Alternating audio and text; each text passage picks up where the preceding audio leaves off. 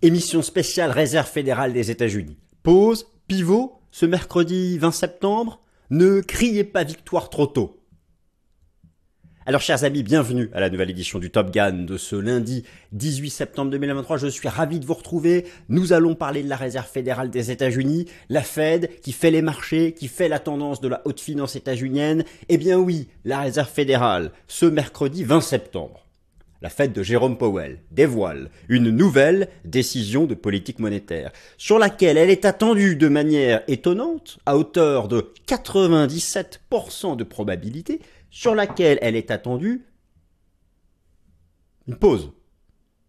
Une pause. Le marché envisage que la Fed marque une pause dans son cycle haussier des taux d'intérêt, qu'elle maintienne son taux à 5,50%, alors que pourtant l'inflation, eu égard au rebond du prix du pétrole depuis fin juin, l'inflation nominale étant rebond, alors moi vous le savez, vous me suivez chaque lundi, j'estime que c'est une vaguelette d'inflation, car oui, oui, l'inflation, elle sous-jacente, celle qui exclut les éléments volatiles, continue de baisser. Me direz-vous, elle est à 4,3, la cible c'est 2. Oui, mais ce qui compte, c'est avant tout la tendance, tendre vers cet objectif des 2%. Alors voilà, la Fed, écoutez, qu'est-ce qu'on va faire? On va faire quelque chose, comme d'habitude, de travailler de rationnel.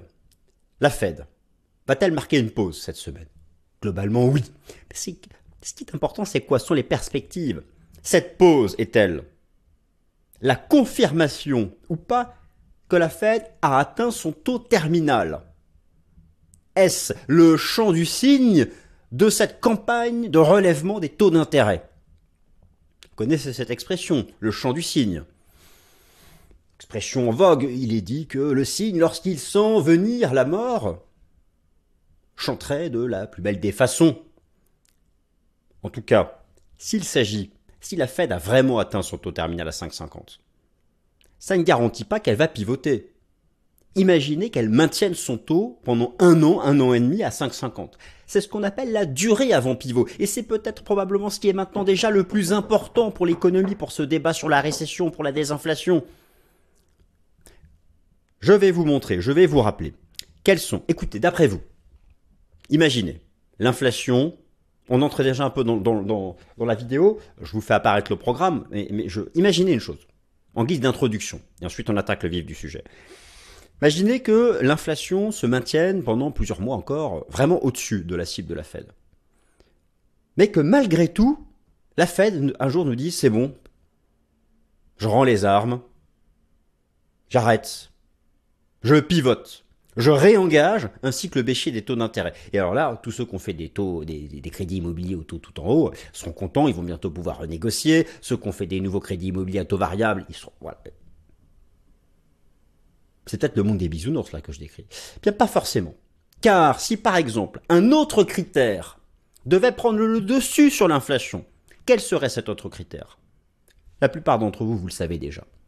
Le marché du travail, le taux de chômage. Et oui, si le taux de chômage, si l'emploi dans le secteur des services, 80% du PIB aux États-Unis, devait déraper avec des destructions d'emplois qui dépasseraient largement les nouvelles ouvertures de jobs, les job openings, dans ces cas-là, le taux de chômage franchirait un cap, un seuil que la Fed considère comme inacceptable, autour de 4,5% de la population active. Et là, oui, même si l'inflation est au-dessus de 2%, elle pivotera. Oui, mais voilà, pour l'instant, le marché du travail américain est résilient. Donc on va parler de tout ça je vais vous montrer plein de choses. Alors tout d'abord, euh, ne mettez pas la charrue avant les bœufs, je vais vous repréciser exactement, exactement ce sur quoi votre attention doit se porter ce mercredi. Car il ne faudra pas tout regarder, on n'a pas que ça à faire. Et puis voilà. La politique monétaire prospective de la Fed. Moi j'aime bien les tableaux. Je vous ai rassemblé dans un tableau tous les facteurs d'influence qui vont orienter la politique monétaire de la Fed, qui fait les marchés. Oui, la Fed fait, a fait et fera la tendance boursière des actions américaines et, de manière générale, la tendance des actions occidentales, en tout cas européennes. On va faire, on va faire quelque chose de plus intéressant que ça. Quelque chose que tout le monde ne fait pas. Qui sera peut-être la valeur ajoutée de cette vidéo. Enfin, j'espère. Si oui, mettez-moi un petit like. Sinon, euh, ne me mettez rien. Les outils de marché pour anticiper. Oui, il existe des outils de marché sur lequel on va même pratiquer l'analyse technique, car moi je suis un jusque-boutiste chartiste. Je vais pratiquer l'analyse chartiste sur des outils de marché qui permettront de savoir ce que fera la Fed. Et ça c'est magnifique. Le débat, inflation globale versus inflation sous-jacente, l'inflation est-elle irréductible? Moi je dis non, elle n'est pas irréductible. Le rebond du prix du pétrole ne me fait pas peur et je vais vous expliquer pourquoi. Et enfin, la conclusion, qu'est-ce qui sera vraiment décisif pour la tendance des actions et des obligations? La durée avant pivot, l'emploi dans les services, émissions spéciales Fed Vous êtes installé confortablement? Du popcorn? La boisson de votre choix? On attaque.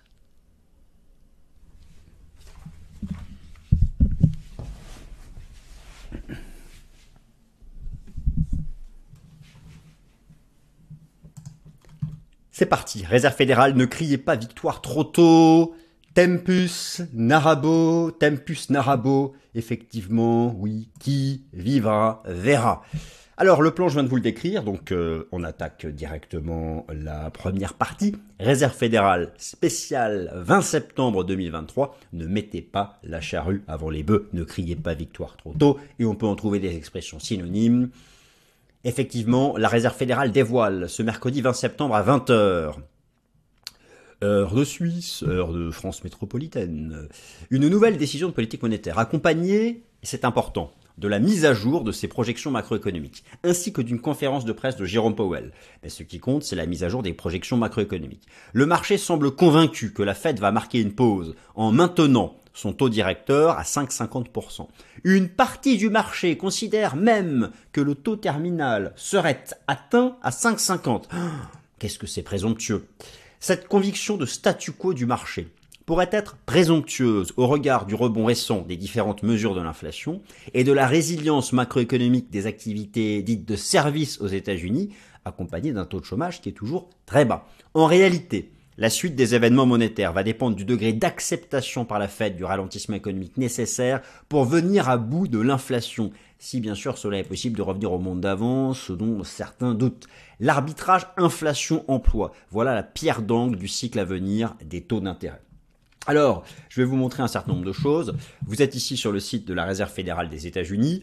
Vous avez l'agenda des décisions de politique monétaire de la Fed. C'est très bien fait. Vraiment, la Fed donne toutes les datas sont publiques. Moi, je ne fais que traiter des datas publiques. Je sais où elles se trouvent. Ensuite, je les travaille, bien sûr. Mais voilà. Donc, mercredi 20 septembre dans deux jours, si vous regardez la vidéo lundi 18, ou peut-être euh, dans un jour, si vous la regardez mardi, ou peut-être ce soir, si vous la regardez mercredi.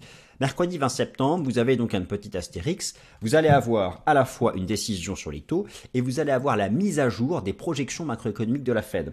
Ça va se présenter sous la forme de ce tableau. Alors ce tableau, il est, euh, il est intéressant. Ce tableau, il est intéressant, attendez, je reviens dessus. Pourquoi? Parce que voilà, vous avez donc la, Fed, en fait, elle va nous dire ce qu'elle envisage maintenant de l'avenir de l'inflation, et on va comparer avec ce qu'elle envisageait euh, en, juin dernier. Et ça va être très important à, suivre, parce que la Fed va même nous dire ce qu'elle va faire pour ses taux d'intérêt. Et en réalité, ce qui compte, c'est ça. Core PCE Inflation. La Fed, son objectif, c'est de ramener l'inflation sous-jacente selon l'indice des prix PCE à 2%. Et de la même façon, le taux de chômage, ça c'est vraiment un indicateur de récession. Si jamais la Fed devait revoir en hausse ses anticipations de taux de chômage, alors là oui, peut-être que ce scénario d'une pause, peut-être d'un taux terminal atteint, serait crédible. C'est ça, ici, ce que je cherche à travailler avec vous dans cette vidéo. Ce scénario d'une pause, en fait, pas d'une pause, ce scénario qui dirait, qui dit que la Fed a atteint son taux terminal, entre janvier 2022 et aujourd'hui, elle a passé son taux de 0 à 5,50 qui dit taux terminal, hein, bah, c'est comme le terminus dans une gare, c'est, le butoir, quoi. Vous comprenez, vous comprenez ce que je veux dire? Le train il arrive au butoir, il va pas plus loin. Il peut, reculer. Voilà, il peut rester à quai, collé au butoir. Ah, trêve de métaphore. Voilà, pour que ce soit crédible, il faut non seulement que la Fed, elle peut pivoter avant que l'inflation revienne à 2%, ou même en dessous. Si vraiment on a une trajectoire de baisse qui est solide, la tendance pourra suffire. Et si en plus le chômage dépasse un seuil important, là oui, elle apportera de l'air. Vous savez, cette baisse des taux, ce pivot, c'est ça qui fera flamber à la hausse les obligations 2024. Mais bon, là je ne traite pas les obligations, je l'ai déjà assez traité, je leur traiterai. Là on parle de la Fed, mais c'est quand même archi Donc, donc voilà, ça c'est ce que vous devez surveiller. Et, donc oui, alors euh, voilà un peu quand même de voilà où est-ce qu'on en est? Je vous ai mis alors ici, je suis sur TradingView, vous avez en violet le taux d'intérêt de la Fed. Vous voyez, dans, le passé, par exemple, ici, euh, entre, entre janvier 99 et juillet 2000, hausse des taux, ce qu'on appelle la pause, c'est le fait qu'elle se mette à plat. Et le pivot, c'est le fait qu'elle engage une tendance baissière.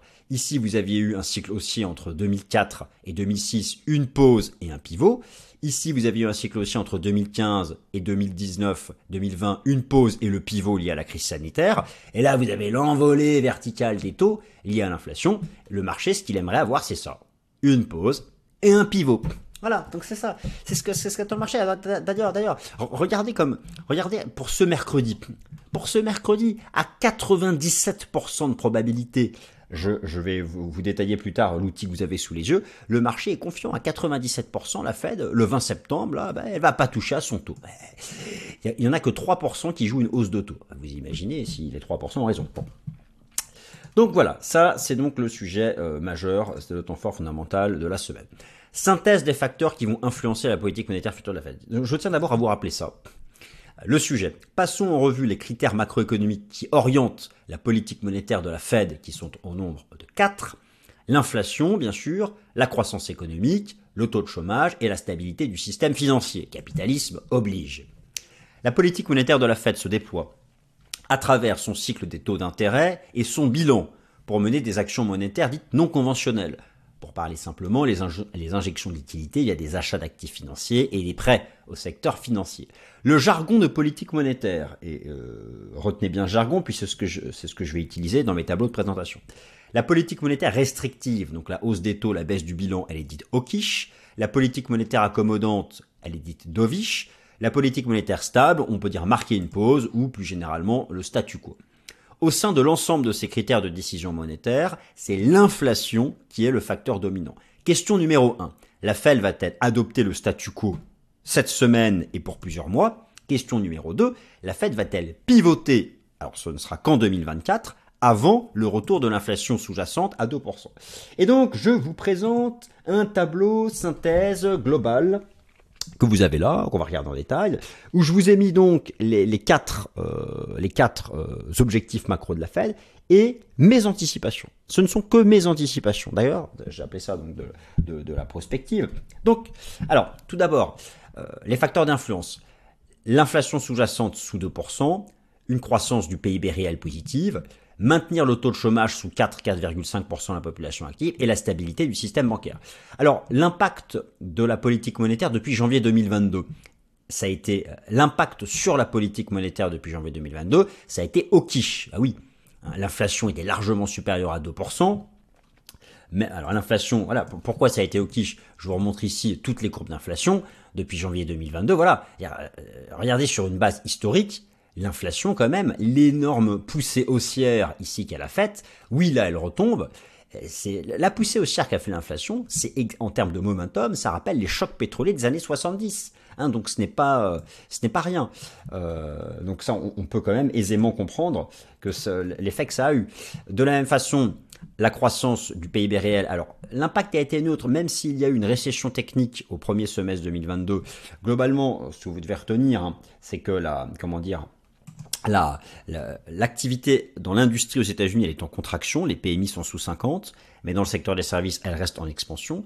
L'emploi, le taux de chômage, l'impact a été au quiche, restrictif sur la politique monétaire, car le taux de chômage est faible. La stabilité bancaire, là, l'impact a été dovish, vous vous rappelez toutes et tous, des injections de liquidités de mars 2023. Et, et d'ailleurs, d'ailleurs, pour sauver les banques régionales américaines. Et d'ailleurs, regardez ici, vous aviez eu en mars 2023 un rebond, un tout petit rebond du bilan de la Fed euh, en lien avec justement le, soutien aux banques régionales. Alors maintenant, mon scénario, moi, pour fin 2023 et surtout 2024, bien sûr, c'est un scénario prospectif, d'accord, qui n'engage que moi, c'est que la Fed va marquer une pause. Je ne vois pas de pivot cette année. Je pense à une pause. Maintenant, si vous me posez la question, est-ce que, Vincent, est-ce que d'après toi, le taux terminal de la Fed a été atteint à 5,50 une partie de moi a très envie de dire oui. Je fais plutôt partie de ceux qui pensent que c'est 5,50 ou grand maximum 5,75, mais je ne crois pas à 6%.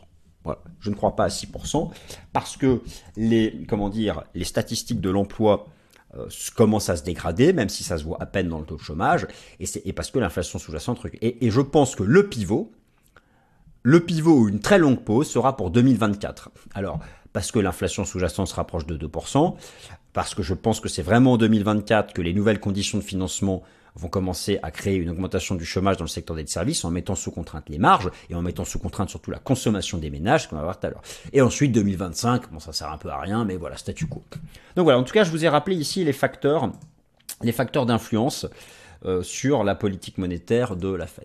Alors maintenant, nous allons regarder ensemble, et c'est là, c'est peut-être la partie la plus intéressante, avec après aussi celle de l'inflation, de la vidéo. Les outils de marché pour déterminer si la Fed va vraiment marquer une pause. Le sujet, quels sont les meilleurs outils de marché pour déterminer si la Fed va marquer une pause et quelle sera la durée avant le pivot de politique monétaire? Outil numéro 1. L'outil CME FedWatch Tool de la bourse de Chicago permet de voir les anticipations des institutionnels pour la Fed en tenant compte du prix des contrats futurs négociés au CME sur les taux des Fed Funds.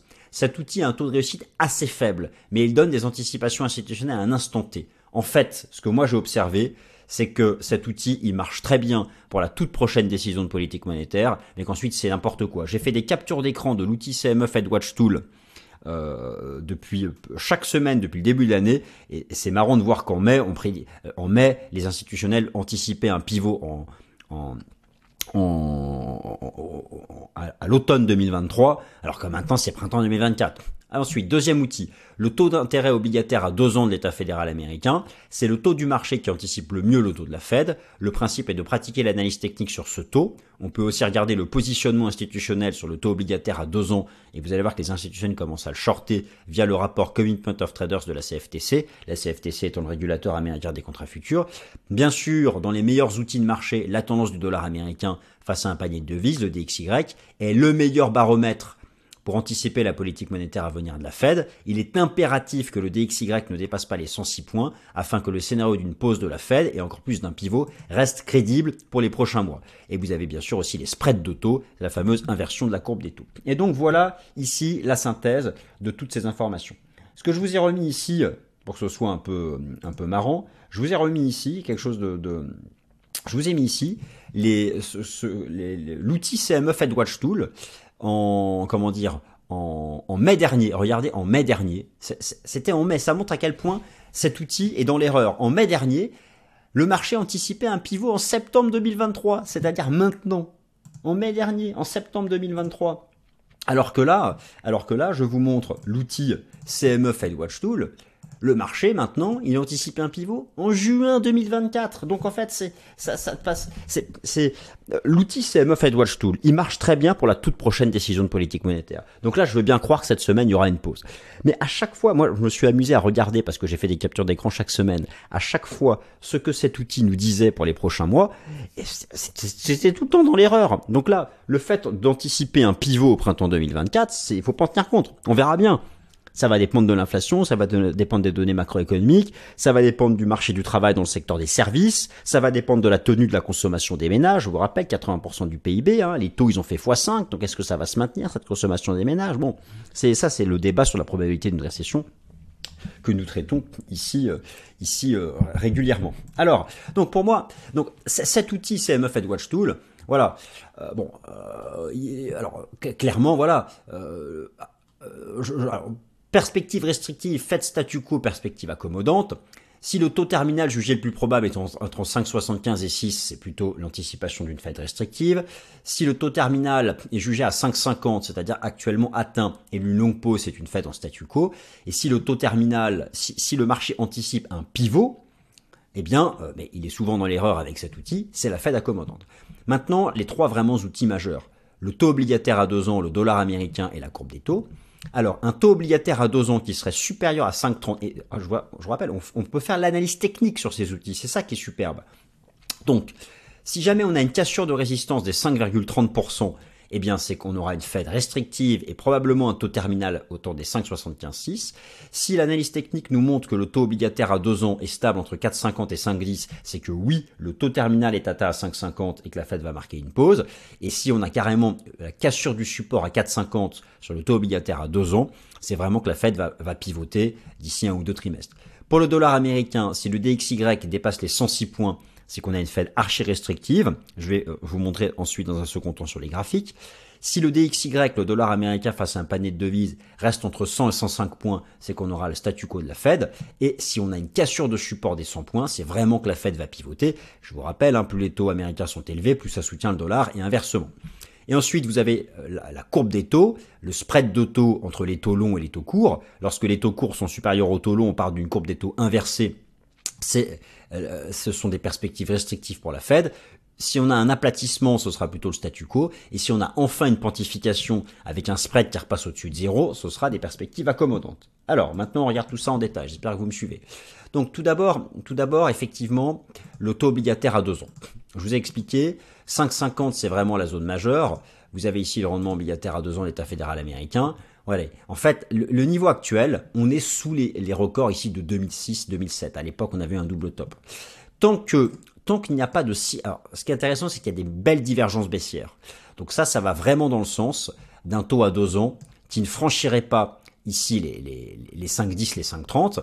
Et alors, voilà, donc c'est voilà, l'idée. Là, vous aviez le rejet du choc bancaire. C'était en mars dernier. Tant que moi je n'ai pas, tant que je n'ai pas de cassure de résistance ici, de ces niveaux-là, j'estime que le taux terminal est atteint. C'est vraiment ça qu'il va falloir surveiller la semaine prochaine. Et lorsque euh, vous euh, regardez les, euh, comment dire, lorsque vous regardez les, les, la façon dont les, traders institutionnels se positionnent sur le rendement obligataire à deux ans des États-Unis, eh bien, ce ce qu'on observe, c'est qu'ils ont commencé, c'est qu'ils ont commencé à, à shorter ce, ce, ce, marché. Vous avez ici la position institutionnelle nette euh, sur le taux obligataire à deux ans, la position nette est en train de prendre une, prendre une pente baissière et ça va effectivement dans le sens d'un taux obligataire à deux ans ici qui ne dépasserait pas cette résistance. Alors ensuite, l'autre outil majeur, c'est bien sûr le dollar américain face à un panier de devises. Euh, je, je le traite beaucoup dans le Fast and Forex. Clairement, on arrive au contact d'une zone pivot, et cette semaine c'est la Fed.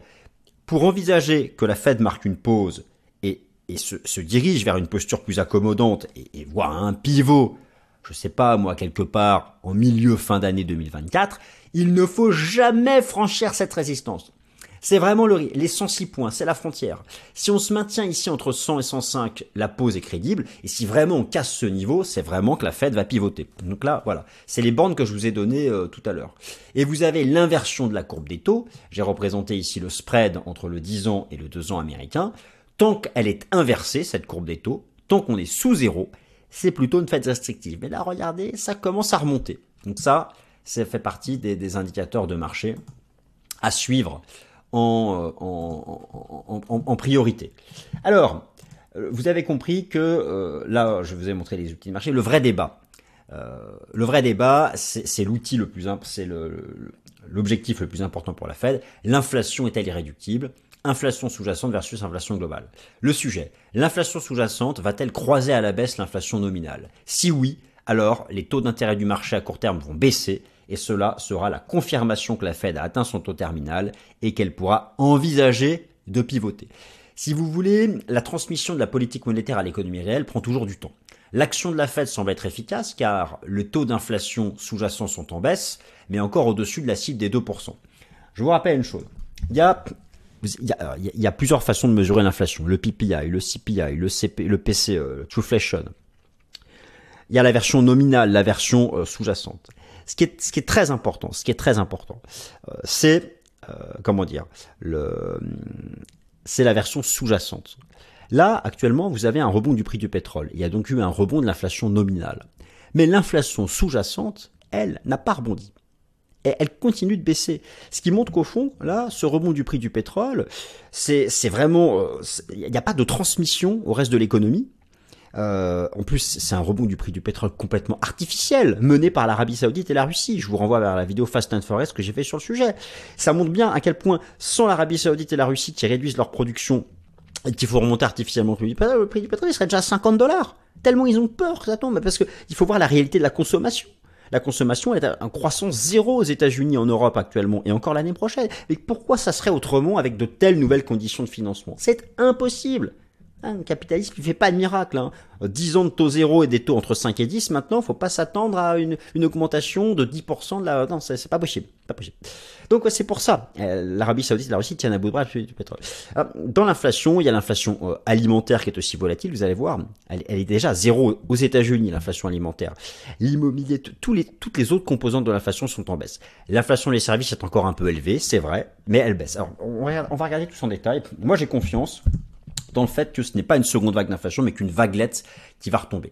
Le rebond estival du prix du pétrole, donc sur fond de coupe de production de l'OPEP, plus a déclenché une seconde vague d'inflation qui restera une vaguelette tant qu'elle ne vient pas contaminer l'inflation sous-jacente. L'inflation sous-jacente ou core inflation est celle qui exclut les éléments les plus volatiles et c'est elle qui sert de métronome à la Fed. Tant que l'inflation sous-jacente est en baisse, en particulier celle des services et celle de l'immobilier, alors le scénario d'une pause puis d'un pivot de la Fed est crédible pour les prochains mois, ce sera en 2024. Faites-moi confiance. L'application Trueflation permet d'avoir des données en temps réel, en particulier sur l'inflation en immobilier alimentaire, qui selon Trueflation est déjà, est déjà en territoire négatif. Alors, tout d'abord, ici, je vais vous remontrer les chiffres récents. Vous avez eu la mise à jour la semaine dernière de l'inflation nominale, et elle est ici en marron, et effectivement, cette inflation nominale, comme vous pouvez euh, l'observer, eh bien, elle est en petit rebond. Ok.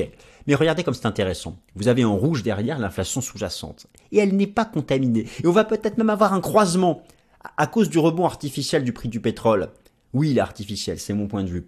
Ici, on a un rebond d'une inflation nominale, mais l'inflation sous-jacente, 4,3 4, va, va croiser à la baisse et ça ce sera un super signal de pause pour la Fed. Alors pourquoi d'ailleurs Pourquoi d'ailleurs ça baisse? Parce que regardez la, la Fed, elle regarde dans l'inflation sous-jacente, elle regarde le prix des services.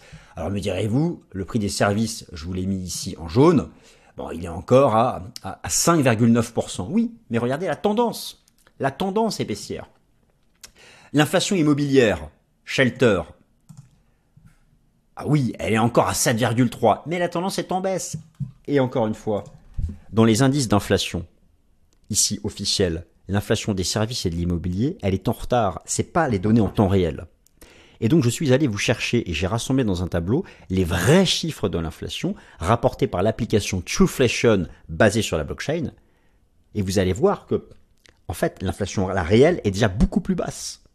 Et donc ça va bientôt arriver dans les indices d'inflation officiels. L'inflation alimentaire, regardez, l'inflation alimentaire, selon l'indice officiel aux États-Unis, alors, elle est en chute libre, mais elle est encore à 4,3. Regardez maintenant les vrais chiffres de Trueflation. Ici, je vous ai donc rassemblé plusieurs datas. Donc, les mesures de l'inflation. Donc, la Fed, l'objectif, c'est 2%.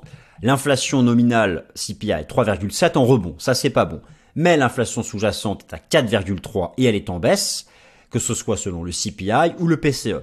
Alors, j'ai mis en vert parce que c'est positif. C'est quand même au-dessus de 2%. C'est le double. Mais c'est en baisse. C'est en baisse. Ensuite, l'inflation des services. Alors, elle est à 5,9, comme je vous ai montré. Et c'est encore trop élevé, mais c'est en baisse. Maintenant, plus important, l'inflation des nouveaux véhicules. Dans l'indice officiel pour la Fed, elle est à 2,9. Mais selon Trueflation, selon Trueflation, ici, Trueflation qui vous donne la vraie inflation en temps réel, c'est basé sur des données d'aujourd'hui, basées sur la blockchain, la technologie blockchain. Eh bien, cette inflation, elle, est déjà négative pour les nouveaux véhicules. L'inflation immobilière, selon l'indice des prix officiel, encore plus 7,3, mais ce n'est plus que 3,73 selon Trueflation. Alors oui, le prix du pétrole à 89 dollars à la base de 67, mais ça c'est la faute, c'est complètement artificiel. Et, et, je vous ai montré, et regardez comme c'est intéressant, l'inflation alimentaire selon Trueflation. L'inflation alimentaire, elle est à... Elle est à moins 0,26. L'inflation alimentaire, elle est à moins 0,26. Moins 0,26. Alors qu'elle est encore à 3 dans les indices officiels. Donc voilà, moi j'ai quand même le sentiment que euh, même si l'inflation sous-jacente est encore beaucoup trop élevée, petit à petit donc, elle est en train de tendre vers la cible de la Fed. Et alors, le risque, le rebond du prix du pétrole, si, ça j'ai fait une vidéo spéciale dessus, s'il devait dépasser les 90-95 dollars, 93-50 exactement, là il y aurait peut-être un risque de contamination à l'inflation sous-jacente. Mais si on ne dépasse pas cette résistance, moi je, reste confiant dans la capacité de l'inflation sous-jacente à baisser encore. Et donc ça, ça, rend crédible, ça rend tout à fait crédible le scénario d'une pause de la réserve fédérale des, euh, des États-Unis. Donc euh, voilà, donc là je vous ai remis les, indices d'inflation officiels PCE CPI avec le prix de chacun de ces composantes et notamment les 23 et les 42% de l'immobilier. Donc euh, voilà, hein, vous voyez que l'inflation immobilière réelle est, déjà deux fois moins élevée que, celle que rapportent les indices d'inflation. Euh, donc c'est, tout ça est, très, est très intéressant et, de même le, poids de l'inflation alimentaire. Voilà, et, on sait que l'inflation réelle selon True Fashion est maintenant est proche de proche de zéro. Alors, euh, la Fed.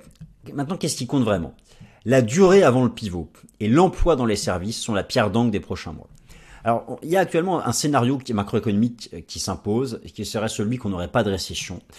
Euh, tout, on appelle ça un soft landing ou un no landing. Moi, je pense que c'est trop consensuel, c'est présomptueux. Pour moi, le critère décisif de l'année 2024, c'est la durée temporelle avant le pivot. Car c'est quoi? Le, principe, c'est quoi? C'est que la durée temporelle avant le pivot, en, quoi c'est important? Euh, Même si la Fed ne monte pas ses taux, les taux actuellement ils sont super élevés. Les taux de crédit à la consommation, les taux de crédit immobilier, les taux obligataires pour les entreprises. Ce qui compte maintenant, c'est la durée. Vous savez qu'en 2024, je vous ai expliqué que 70% des entreprises vont arriver à un renouvellement de leurs conditions de financement. La plupart d'entre elles ont encore des crédits qui datent de l'époque des taux zéro. Qu'est-ce qui se passe quand on va leur dire que les taux ont fait x5 à x10 en fonction des catégories de crédit Et pareil pour les consommateurs, 80% du PIB. Je vais vous montrer les taux d'intérêt court terme sur carte bancaire, ou même le, taux du crédit aux États-Unis, le crédit immobilier, euh, la, garantie, c'est souvent des hypothèques. Je vais vous montrer les taux de crédit immobilier hypothécaire aux États-Unis, c'est la folie. À un moment ou à un autre, tous les consommateurs, euh, tous les, les, les acquéreurs vont pas pouvoir suivre. Je vois pas comment, comment, en fait, euh, la croissance économique pourrait se maintenir. Et donc effectivement, ça, ça peut se traduire par une hausse du chômage et in fine un pivot de la Fed, même si l'inflation ne serait pas encore sous les 2%. Donc je vais, quand même illustrer l'ensemble de, de, ces, ces propos. Euh, les, les, coûts de financement pour les particuliers. En fait, plus la durée sera longue, plus les coûts de financement élevés seront susceptibles de mettre l'économie en récession dans son ensemble, à l'image de la chute des statistiques immobilières les coûts de financement pour les particuliers, crédit à la consommation de court terme, crédit immobilier.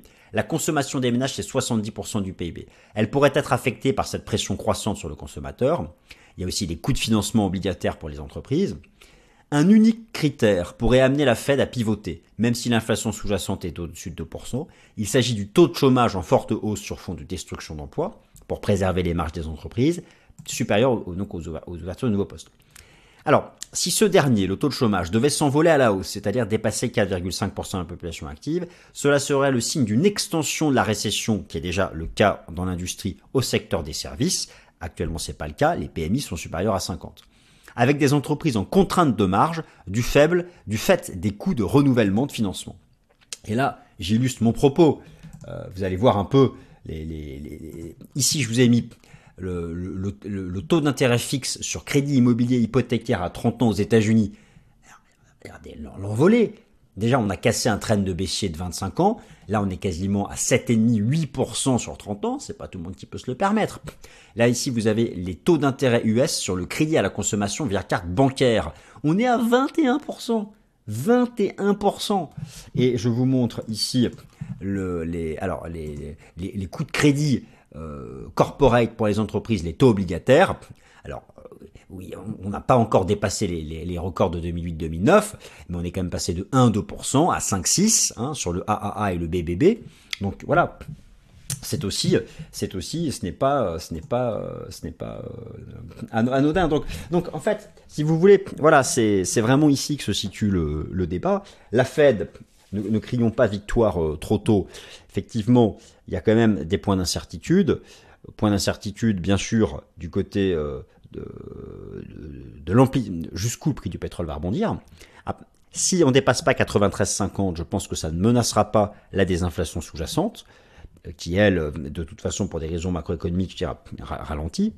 et maintenant, voilà, euh, cette question des coûts de financement, cette question de cette capacité des entreprises ces prochains mois à faire face, notamment dans le secteur des services, lorsqu'elles vont renouveler leur ligne de crédit, Si ça se traduit par une hausse du chômage, là, la Fed, clairement, elle, elle ne montrera plus ses taux, mais elle pourra envisager de pivoter. Donc, ce sont tous ces critères qu'il faut surveiller. Et euh, cette semaine, on aura une conférence de presse de Powell qui va nous en dire plus. Et on verra surtout dans le tableau de la mise à jour des projections macroéconomiques de la Fed, on verra si tout ce que je vous ai raconté, plus ou moins, est-ce que tout cela euh, tient la route. Voilà, j'espère que cette émission spéciale Fed vous a plu, qu'elle vous a appris des choses. Si c'est le cas, un petit like, ça fait plaisir, ça soutient. Et passez une bonne semaine, salut